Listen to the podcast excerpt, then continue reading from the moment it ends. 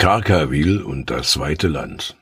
Die Igel lebten in Karkawil, ein Dörfchen am Rande der Welt. Es gab einen Fluss, ein Bächlein und Wiesen und Wälder. Mit den Igeln lebten noch viele andere Tiere im Wald von Karkawil. Besonders mit der Uhu-Dame Buba Buba verstanden die Igel sich sehr gut. Und mit der Eule Hieronymus.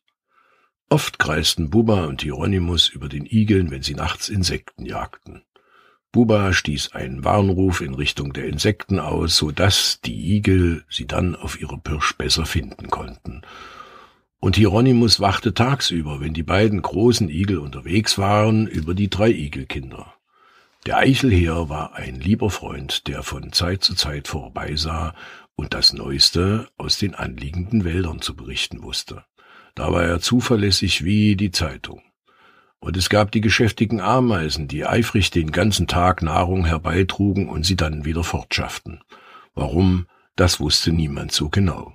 Sie waren ein eigenes kleines Völkchen und ihr Gewimmel nervte die Waldbewohner nicht selten. Aber sie bedrohten niemanden und sie räumten die verrotteten Bäume und Äste weg, wie Ameisen das nun einmal tun. Fuchs und Hase stritten sich sehr häufig nachts, so dass man es bis in den tiefen Wald hinein hören konnte, und die Elster erzählte es allen, die davon nichts gehört hatten oder keine Ohren hatten. Die Igel hatten sich eine große Baumwurzel als Nest gesucht, sie hatten vier Zimmer und eine Küche. Johanna, die Mutter, war auf Tanzen und Papa Jonathan chillte auf dem Balkon und summte alte Igellieder vor sich hin, die für die kleinen Igel mitunter sehr gruselig klangen. Einmal im Monat fand in der Mitte des Waldes auf der Lichtung eine große Party statt. Es wurde gesungen, getanzt und gelacht. Besonders Johanna freute sich auf diese große Tanzfete. Das Vogelkonzert gab sein Bestes, damit alle Gäste ihre helle Freude hatten. Der Pinguin kam gern vorbei, um die Drosseln, Amseln, den Fink und den Star zu dirigieren.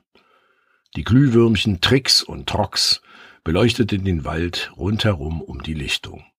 Johanna schwang ihr Stachelkleidchen ausgelassen beim Tanzen und traf sich danach an der Bar mit der Stachelschweinfrau. Dann schwatzten sie über dies und das und gingen dann laut lachend durch den beleuchteten Wald nach Hause. Die Glühwürmchen spielten gern die Laternen, auf dass sich niemand verirren sollte. Die Dorfbewohner, die in Karkawil wohnten, hörten von der Party wenig.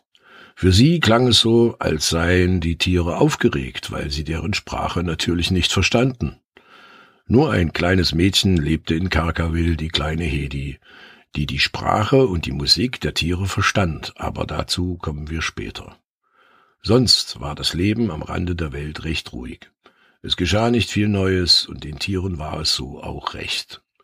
Der Eichelheer wachte über den Wald, der Dorfpolizist in seiner pluderigen Uniform über das Dorf, und die Igel freuten sich über das frische grüne Gras, dessen Geruch sie so gern mochten. Eigentlich ist Karkawil überall.